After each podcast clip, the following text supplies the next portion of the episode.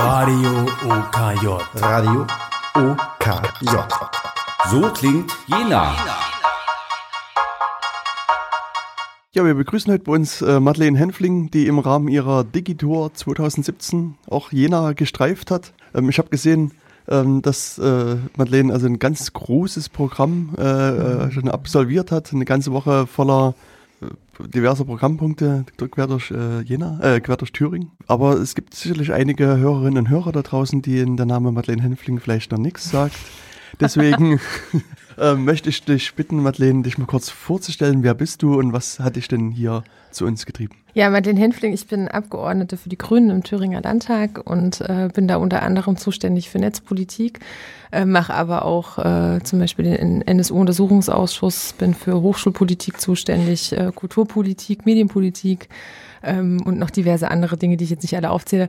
Aber ähm, genau, im Rahmen dieser Digitaltour ging es uns vor allen Dingen natürlich um netzpolitische Fragen, ähm, die wir hier in einer Woche lang abgerockt haben.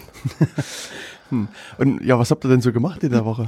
Die Idee ist entstanden schon vor einem halben Jahr, dass wir gesagt haben, wir haben als kleine Fraktion, wir sind ja nur sechs Leute im Thüringer Landtag, immer viel, viel zu wenig Zeit zwischen den ganzen Terminen im Landtag, den Diskussionen, die wir mit den Koalitionspartnern führen müssen, ähm, ins Land zu gehen und uns mit Menschen zu unterhalten über ihre Sorgen, Ängste, aber auch über gute Sachen und über wichtige Themen.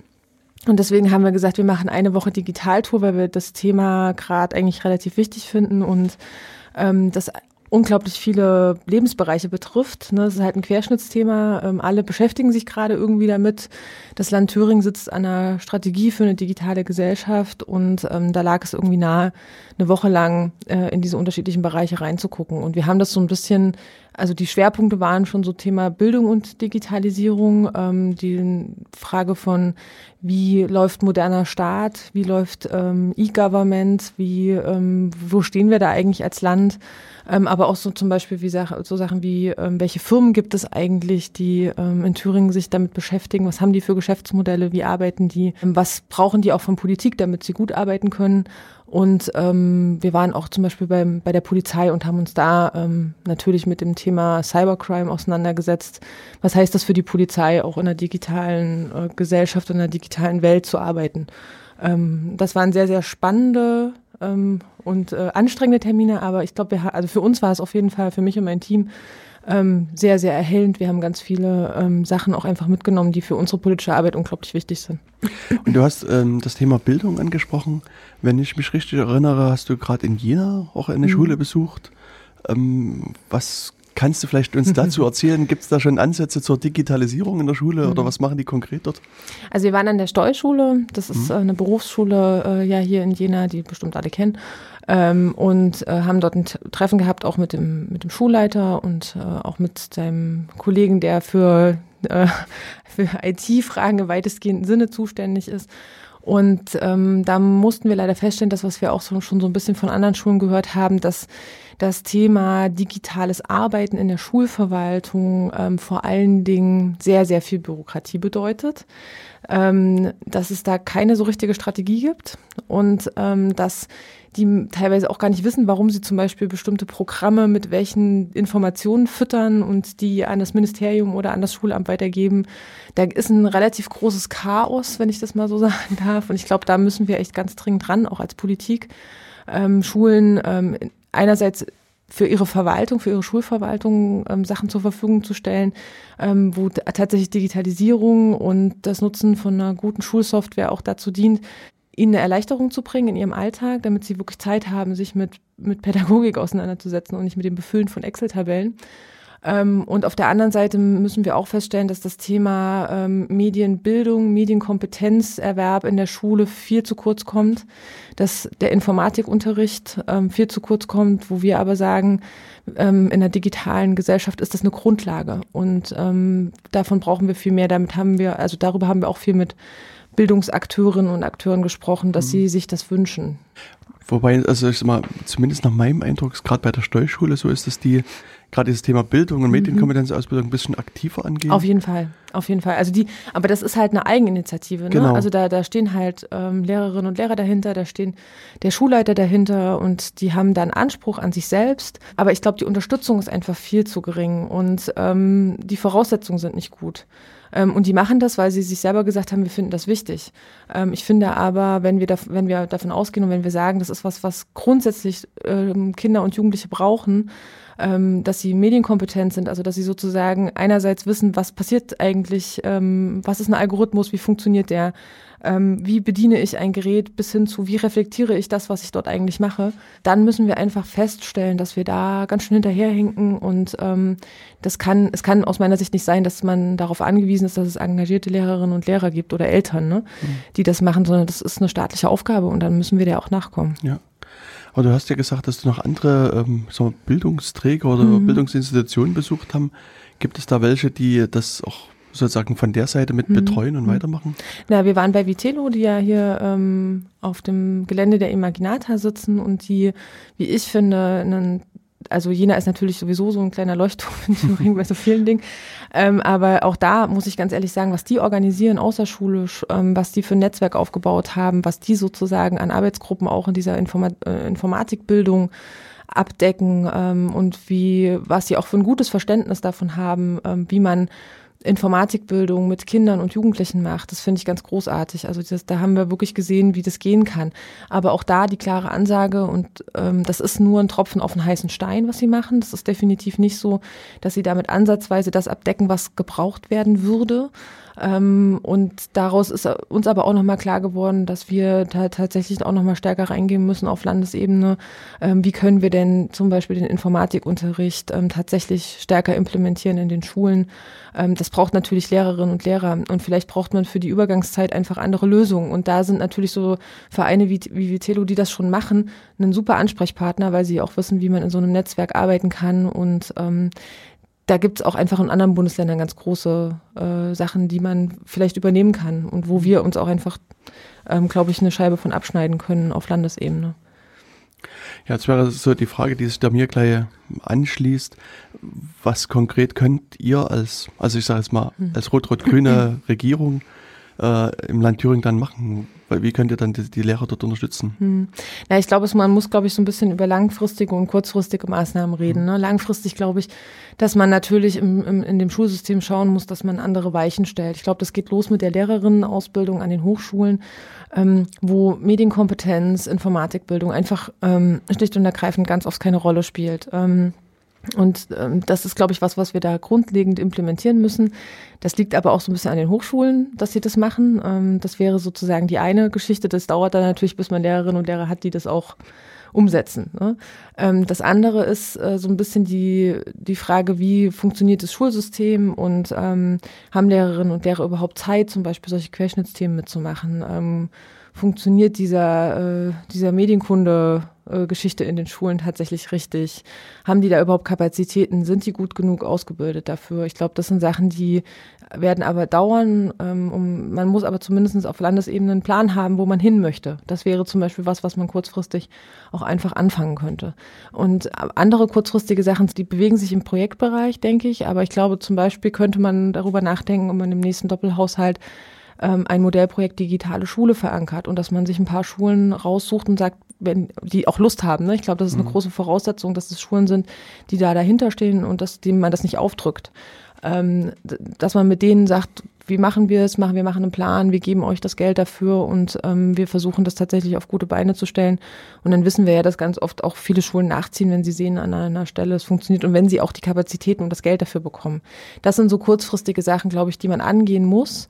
Ähm, und das andere ist natürlich erstmal, dass wir auch als, ich sag mal, interessierte Politikerin in dem Bereich ähm, dafür sorgen müssen, dass das Thema als Querschnittsthema auch in der Politik ankommt, weil das ist es definitiv noch nicht. Ne? Da beschäftigen sich ganz wenige mit ähm, und die sehen auch die Präsenz dieses, äh, die Präsenz dieses Themas und das, ähm, das ist, glaube ich, auch ein Stück weit unsere Aufgabe, das breit zu tragen. Um die so ein bisschen nochmal auf diese Tour zurückzukommen. Mhm. Wir waren jetzt so bei Schule und Bildung, dann hast du gesagt, es gibt auch sozusagen digitale Firmen, Mhm. die irgendwas machen. Ähm, was habt ihr da so gesehen im Rahmen eurer Tour an, an Firmen? Was, was machen die? Hm. Also wir waren äh, bei einem, bei einem, bei einer Zwei-Mann-Firma. Das ist ja bei den Softwarefirmen nicht ganz so selten, dass es äh, auch gerade in Thüringen Leute gibt, die da äh, mit sehr wenig äh, Leuten in dem Bereich arbeiten, die, die einfach Softwarelösungen mhm. angepasst für unterschiedliche Unternehmen machen, die auf Linux, also auf Open Source Basis arbeiten, was wir halt auch sehr spannend finden. Ähm, und da mit relativ wenig Aufwand zum Beispiel das Backup für Server organisieren ähm, und das halt auch für kleine Firmen im handwerklichen Bereich, wo es jetzt nicht das große Know-how äh, zum Thema Digitalisierung, Datensicherheit gibt. Ne? Also die sozusagen einfache Lösungen finden für Firmen, die eigentlich keine Zeit haben, sich damit zu beschäftigen, um es mal sozusagen. Und wir waren bei äh, Plano in Ilmenau, das ist eine Firma, die macht ähm, also die plant quasi den Einsatz von Arbeitskräften äh, mit, einem, mit einer Software, ähm, arbeiten, sind selber ein unglaublich äh, smartes Unternehmen würde man wahrscheinlich äh, als Buzzword benutzen. Also sie sind einfach auch selber, sie leben das, was sie auch nach außen äh, geben. Das, also das heißt, es ist ein papierloses ähm, Büro. Die arbeiten, ähm, haben eine tolle Art und Weise, auch ein Teambuilding zu betreiben. Die ähm, arbeiten äh, mit, mit gut durchgeplanten Urlaubsplänen. Ja, ähm, also naja, das ist, man, man denkt immer so, naja, das ist ja wohl selbstverständlich. Aber wenn man sich andere äh, Firmen anguckt, dann muss man halt ganz klar sagen, da sind die richtig weit. Da haben die wirklich einen klaren Plan, wer geht wann in Urlaub, wen brauchen wir wann, wer ist in Bereitschaft. Das ist halt alles, wird alles über eine Software gemacht. Und diese, äh, diese Softwarelösungen äh, verkaufen sie eben auch an sehr, sehr große Unternehmen, also auch an 40.000 äh, Leute, die manche Unternehmen haben. Und ähm, ich damit ersparen sie äh, Unternehmen sehr viel Bürokratie, sehr viel Aufwand ähm, und sie können auch sozusagen richtig nachweisen, ähm, wo Firmen einfach sinnlose Arbeit sparen können, die niemand machen muss, ja, weil man, weil man eine Software hat, die das für einen erledigt. Also sozusagen Digitalisierung im positiven Sinne, ne, dass man einfach ähm, dafür sorgt, dass Leute sich nicht permanent ähm, mit, mit, mit Schreibkram auseinandersetzen müssen. Ähm, und das find, fand ich sehr spannend, weil ich glaube, das wäre auch eine Sache, die man im öffentlichen Bereich mal diskutieren muss. Ne, also wie effektiv und sinnvoll arbeiten wir denn eigentlich? Wie viele Sinnlosprozesse haben wir denn in der Verwaltung? Ähm, ich glaube, da muss, wenn man von modernem Staat redet, die Frage muss man sich einfach stellen, ja. Ähm, und ich glaube einfach, dass wir ganz viele Dinge tun und ganz viele Menschen mit Dingen beschäftigen, ähm, die wir nicht brauchen. Und ähm, so eine Software könnte helfen, genau sowas aufzulösen. Das fand ich total, äh, total spannend. Aber die sagen halt auch, ähm, naja, öffentlicher Bereich in Thüringen, da gibt's jetzt noch nicht so viel Bewegung. Also die arbeiten für andere öffentliche Bereiche in Deutschland ähm, und machen da auch schon was, ähm, zum Beispiel auch für die Polizei in anderen Bundesländern, ne? also Dienstplanung für die Polizei. Ja, das machen die ja noch am Reißbrett ganz oft. so, und das wäre, wären halt einfach Sachen, wo, wo man, glaube ich, auch als Staat ähm, gucken kann, was können wir denn besser machen, damit wir mehr Zeit haben für unsere eigentlichen Aufgaben, nämlich Dienstleister zu sein für Bürgerinnen und Bürger etc. pp. Mhm. Ja. Ja, das ist gleich eigentlich ein gutes Stichwort, wenn man sozusagen an, an den Staat oder die, die öffentliche Verwaltung denkt. Da ist mein Eindruck wieder, ich weiß nicht, wie das jetzt bei, mhm. bei deinem Eindruck im Rahmen deiner Tour war, aber mein Eindruck ist, dass Jena da wieder so auch so eine Leuchtturmfunktion ja. innehat. Auf jeden Fall, ja. Also ähm, ich glaube, Jena ist, was das, was, Konzept, was das Konzeptionelle angeht, einfach auch am, äh, am weitesten. Ne? Also mhm. da gibt's halt Menschen, die sich ganz aktiv Gedanken darüber machen, wie können wir das denn sinnvoll machen, die nicht einfach, also die rennen nicht los und sagen, hey, wir kaufen uns jetzt ein Programm für was auch immer und äh, machen da sowas ähnliches wie E-Government oder wir nennen es so, sondern es gibt halt ein richtiges Konzept. Ähm, und ich glaube, das ist eine der essentiellen ähm, Voraussetzungen auch für, äh, für Gemeinden und Städte oder auch für den Staat an sich, dass man sich klar macht, was, wo will man denn eigentlich hin und wie erreicht man das? Und ähm, das ist mit Jena sehr spannend und das ist auch immer sehr hilfreich für uns zu überlegen bei der, bei der Frage, wir diskutieren ja gerade über das E-Government-Gesetz, auch auf Landesebene. Ähm, das eine ist ein Gesetz zu schreiben und Standards festzulegen, das andere ist ein Gesetz umzusetzen und das ist gerade in dem Bereich deutlich also eine Mammutaufgabe trifft es, glaube ich, ganz gut. Das ist schon gigantisch, was man da machen muss in diesen, in diesen sehr diversen Verwaltungsstrukturen. Und ähm, ich finde, das hat Jena ganz gut gemacht, indem sie sich erstmal hingesetzt haben und auch mal den unterschiedlichen Fachbereichen gesagt haben, was haben wir denn und wo wollen wir denn eigentlich hin? Und was ist denn sinnvoll zu machen? Weil ich glaube, man muss auch die Entscheidung treffen, ähm, wo brauchen wir denn gerade keine, äh, kein E-Government und keine Digitalisierung. Man muss nicht jeden Prozess ähm, digitalisieren. Das ist, glaube ich, auch eine Erkenntnis, die ganz wichtig ist. Ne? Ähm, und deswegen finde ich, sind sie ein sehr, sehr gutes Vorbild für die, für die Herangehensweise. Ähm, nichtsdestotrotz gibt es auch andere Kommunen, die, die sich da auf den Weg machen, wo es Willige gibt. Mhm. Ähm, ich glaube, die brauchen aber Unterstützung. Also ich glaube, man braucht genau bei dieser konzeptionellen Erarbeitung, das kann Jena, weil Jena einfach eine junge Stadt ist. Da gibt es Leute, die da Bock drauf haben. Ähm, du hast alles vor Ort, was du brauchst an Know-how. Das haben natürlich ähm, andere, kleinere Städte in, weiß ich nicht, im Wartburg-Kreis mhm. eventuell nicht.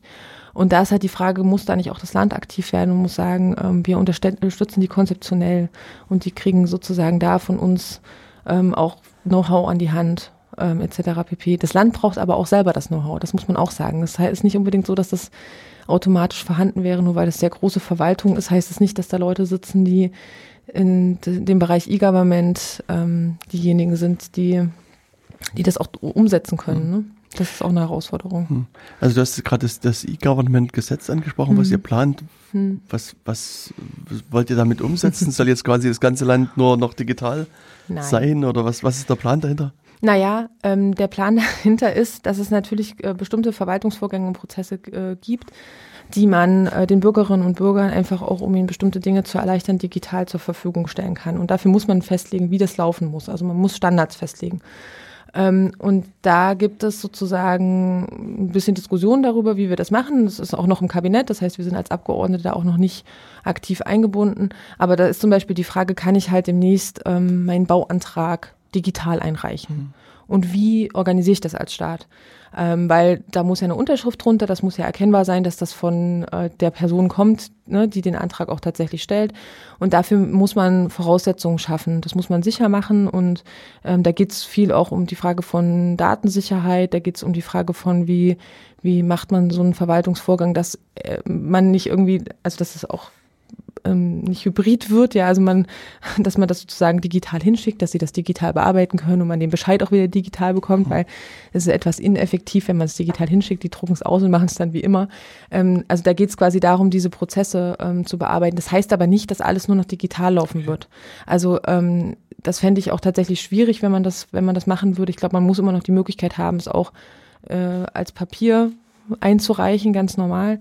Aber ich glaube, es würde für viele Leute und auch für Unternehmen, glaube ich, eine Erleichterung bringen, wenn wir da digitaler werden würden, wenn wir sichere Möglichkeiten finden würden, auch solche Sachen ähm, eben über das Internet regeln zu können. Ja, du hast also in den Worten gerade auch das Thema Datenschutz, Datensicherheit in die Hand ja. genommen. Und das ist, denke ich, ist schon wichtig sozusagen, dass die, die Daten der Bürgerinnen und Bürger geschützt werden. Und es gibt ja so das, das schöne Motto, private Daten schützen, öffentliche mhm. Daten nützen. Mhm. das heißt, ähm, also, dass man auch gerne äh, so als, als Schlagwort den maschinenlesbaren Staat hat. Mhm. Das heißt, dass ich als, als Bürger hingehen kann und mir Informationen aus der staatlichen Verwaltung, aus dem staatlichen Handeln äh, entnehmen kann, um da Informationen zu bekommen. Und ein, ein Mittel, was wir auch hier in Thüringen haben, ist das Thüringer Informationsfreiheitsgesetz, mhm. was auch noch aus einer Zeit stammt, die vor eurer äh, Regierungszeit, Regierungszeit lag ja. und was nach meinem Ermessen doch ein bisschen Erneuerung bräuchte. Definitiv. Also unser Ziel ist ja eigentlich ein Transparenzgesetz auf den Weg zu bringen, mhm. so wie das zum Beispiel auch Hamburg und Rheinland-Pfalz schon haben. Ähm, das heißt also, wir wollen den Prozess umkehren. Ähm, nicht der Bürger geht zum Staat und sagt, ähm, ich stelle jetzt einen Antrag und ich möchte die und die Information, sondern der Staat stellt von sich aus Sachen zur Verfügung, die die Leute maschinenlesbar, wie du schon gesagt hast, also nicht mhm. in einem äh, Bildformat oder äh, in einem schlecht eingescannten PDF zur Verfügung, sondern so, dass man mit den Daten auch was anfangen kann. Ähm, nicht nur lesen, sondern tatsächlich auch verarbeiten kann. Das wollen wir sehr, sehr gerne umsetzen. Ähm, das ist gerade nicht so einfach. Ähm, aber wir kriegen das hin, da bin ich der festen Überzeugung, weil ich glaube einfach, dass das an der Zeit ist. Ich glaube, wir müssen dafür sorgen, dass das Staat ein transparentes äh, Ge Gebilde ist. Ja, das geht. Viele Leute haben da ja Schiss vor, auch in den Verwaltungen, weil sie denken, oh Gott, dann sehen Leute auch, dass ich Fehler mache, wo ich dann sage, ja und, ähm, Fehler sind normal, jeder macht Fehler, auch in der Verwaltung werden Fehler gemacht ähm, auch in Unternehmen. Also es ist ähm, dieser, dieses, dieser Anspruch, man macht keine Fehler, ist schon auch ein, ein Problem. Nee, und das wollen wir, wollen wir tatsächlich machen. Ähm, und auch da müssen wir halt gesetzlich festlegen, welche Daten werden wie, ähm, in welcher Form zur Verfügung gestellt. Und ähm, das ist auch ein ähnlich anstrengender Prozess, das mein, wie, wie äh, diese E-Government-Geschichte. Ne? Also Ähm, da, aber es ist vor allen Dingen eine Kopfsache. Also es ist nicht eine technische Herausforderung eigentlich. Also klar, gut, eine gute Software, eine gute Technik ist auch äh, viel wert. Ähm, aber es ist vor allen Dingen eine, eine, eine, Kopfsache und eine Frage der, der Arbeitskultur in Verwaltung und äh, im Staat. Da müssen wir ganz viel machen und da muss man ganz viele Leute mitnehmen, dass sie das am Ende nicht boykottieren, sondern dass sie das gut finden und dass sie verstehen, dass es nicht darum geht, sie bloßzustellen, sondern dass es tatsächlich darum geht, ähm, dass, dass, dass, dass Staat oder Verwaltung und Bürgerinnen und Bürger nicht komplett getrennte Einheiten sind, sondern dass es um eine Gesellschaft zu gestalten beide braucht und dass sie dann aber auch ähm, fair miteinander umgehen müssen. Und fair heißt halt eben auch, dass der Bürgerin oder äh, der Bürger oder die Bürgerin Daten zur Verfügung hat, ähm, mit denen sie auch nachvollziehen kann, was der Staat macht. Ähm, genau. Und das, das ist schon das Ziel, da ein Transparenzgesetz auf den Weg zu bringen. Aber es, ähm, ich sag mal, die Gebietsreform nimmt uns sehr ein, aber wir werden mhm. ähm, hoffentlich nach der Sommerpause dann tatsächlich auch über etwas diskutieren, was wir auf dem Papier stehen haben. Und also sozusagen die, die Zwischenstufe oder für mich die Zwischenstufe mhm. ist eben dieses Informationsfreiheitsgesetz, genau. was ich angesprochen hatte. Ja. Und also was ich sozusagen in der praktischen Anwendung sehe, ist es, dass es doch hier viele Haken und Ösen gibt. Auf jeden und, Fall. Und plant ihr da auch das noch anzupassen oder sagt ihr, wenn es Transparenzgesetz gibt, dann brauchen wir das andere mhm. nicht mehr und lassen es erstmal liegen. Die große Preisfrage wird sein, inwieweit die Kommunen in das Transparenzgesetz eingebunden sind. Okay. Ähm, wenn die Kommunen dort nur eine, sie könnten Bestimmungen haben, dann brauchen wir natürlich weiterhin das Informationsfreiheitsgesetz, mhm. ähm, weil ja gerade auch auf der Ebene viele Informationen äh, liegen, die für Bürgerinnen und Bürger interessant und wichtig sind. Dann müsste man tatsächlich nochmal überlegen, inwieweit man dann das Informationsfreiheitsgesetz auch anpasst. Das Problem ist ja so ein bisschen an dem jetzigen Informationsfreiheitsgesetz ist ja nicht unbedingt schlecht, sondern es scheitert ja so ein bisschen an der Praxis und an der Frage, ähm, gibt die Behörde, weil man muss ja einen Antrag stellen, gibt die Behörde dann tatsächlich die Daten auch raus und in welcher Form gibt sie sie raus? Und ähm, das ist natürlich äh, der Haken, den wir da haben. Da müsste man tatsächlich ran und müsste sagen, wenn wir schon noch auf das Informationsfreiheitsgesetz angewiesen sind, dass man das anpasst und dass man dann mhm. das auch klarer definiert und da auch Standards festlegt, wie zum Beispiel Daten zur Verfügung gestellt werden ähm, und welche Daten auch zur Verfügung gestellt werden. Also auch glaube, da ist auch noch Luft äh, nach oben im Informationsfreiheitsgesetz. Ähm, aber das ist, das hängt dann so ein bisschen davon ab, wie wir auch mit unseren Koalitionspartnern in die Verhandlungen gehen. Mein Ziel wäre schon, dass die Kommunen sukzessive damit drinne sind. Ähm, ich vermute aber, dass das nicht ganz so kommen wird, wie wir uns das vorstellen. Einfach weil da wird das Argument sein, wir müssen ja eh schon so viel machen gerade. Ne? Das ist, das ist ja so, das äh, kann ich auch ein Stück weit nachvollziehen. Ähm, da müsste man sich halt clever überlegen, wie man das dann kombiniert. Aber ähm, vermutlich müssen wir auch noch mal ins Informationsfreiheitsgesetz ran. Ich will mal ganz kurz einen Schritt aus Thüringen rauswagen mhm. und, und sozusagen die Bundesgesetzgebung betrachten. Also wenn man so die letzten zwei Wochen mhm. sich anguckt, was da so diskutiert und war verabschiedet wurde, ja. genau, das mhm. war nicht schön, was so, also ja. gerade so ist mal die Freiheitsrechte und noch sozusagen ja. die Grund, Wahrung der Grundrechte der Bürgerinnen und Bürger betrifft. Also es gibt ja diese Gesetz, also das Gesetz zum Staatstrojaner, mhm. also wo da die, den Behörden erlaubt wird, quasi einfach die Rechner zu verwanzen. Genau. Ähm, und die zweite Entwicklung, die es sozusagen zum Teil positiv jetzt gab, war diese Entwicklung zur Vorratsdatenspeicherung, mhm. wo was auch letztlich ein Überwachungsgesetz ist, was zum 1. Ja. Juli in Kraft treten ja. oder also wo die Umsetzung verpflichtend war. Ja. Da von ausgehend will ich nochmal wieder zurückgehen zum Koalitionsvertrag. Da mhm. habt ihr euch ja auch sozusagen selbst verpflichtet, gegen die Vorratsdatenspeicherung aktiv mhm. zu werden. Ähm, hat das Land Thüringen da, da was gemacht? Gibt es da irgendwie eine Klage anhängig? Ähm, oder. Ist da, kannst du dazu was sagen? Ist da was passiert? Na, ähm, ich glaube, wir sind jetzt, dadurch, dass ja noch, das mit der Vorratsdatenspeicherung ja noch schwebend war, haben wir da, mhm. glaube ich, äh, jetzt aktiv, ähm, also da wird es sicherlich auch Gespräche gegeben haben, mhm. weil Thüringen da natürlich eine Position so hat über den Koalitionsvertrag. Die Frage ist, was macht man jetzt mit dem, was vorliegt? Ne? Also darüber mhm. müssten wir tatsächlich nochmal beraten. Ähm, aber wir haben äh, eine Klage gab es jetzt nicht. Ich glaube, okay. das, das, äh, ich überlege gerade, ob wir das mal diskutiert hatten, aber ähm, ich glaube, dadurch, dass das noch nicht durch war äh, mit der Frage mhm. der Durchführung, ähm, ähm, haben wir da auch nicht drüber gesprochen. Ähm, aber jetzt müssten wir das auf jeden Fall tun. Ähm, ich meine, es ist natürlich schon ziemlich krass, dass man so in den letzten, in der letzten Plenardebatte des Bundestages ähm, so Dinge raushaut, die ähm, tatsächlich dazu führen, dass Grundrechte beschnitten werden. Und mhm. zwar nicht nur so ein bisschen, sondern richtig krass. Ja.